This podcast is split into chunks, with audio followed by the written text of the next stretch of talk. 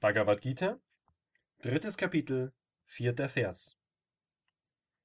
Weder durch das Nichtausführen von Handlungen erreicht der Mensch Handlungslosigkeit, noch gelangt er durch bloßes Entsagen zur Vollkommenheit. Kommentar Swami Shivananda. Handlungslosigkeit, Naishkarmyam und Vollkommenheit, Siddhi, sind Synonyma. Der Weise, der Vollkommenheit, den Zustand der Handlungslosigkeit erlangt hat, ruht in seiner wahren, eigentlichen Natur als absolutes Sein, absolutes Wissen, absolute Wonne. Satchitananda Swarupa. Für ihn gibt es weder die Notwendigkeit noch den Wunsch nach Handlung als Mittel zum Zweck.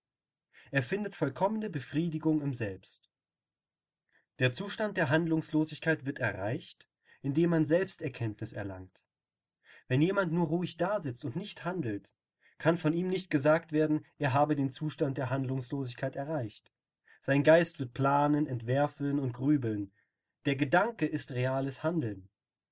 Von einem Weisen, der frei ist von bestimmten Gedanken, Wünschen und Zu- und Abneigungen und der Selbsterkenntnis besitzt, kann gesagt werden, dass er den Zustand des Nichthandelns erreicht hat.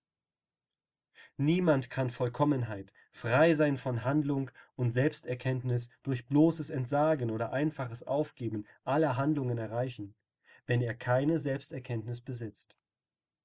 Vergleiche Kapitel 18, Vers 49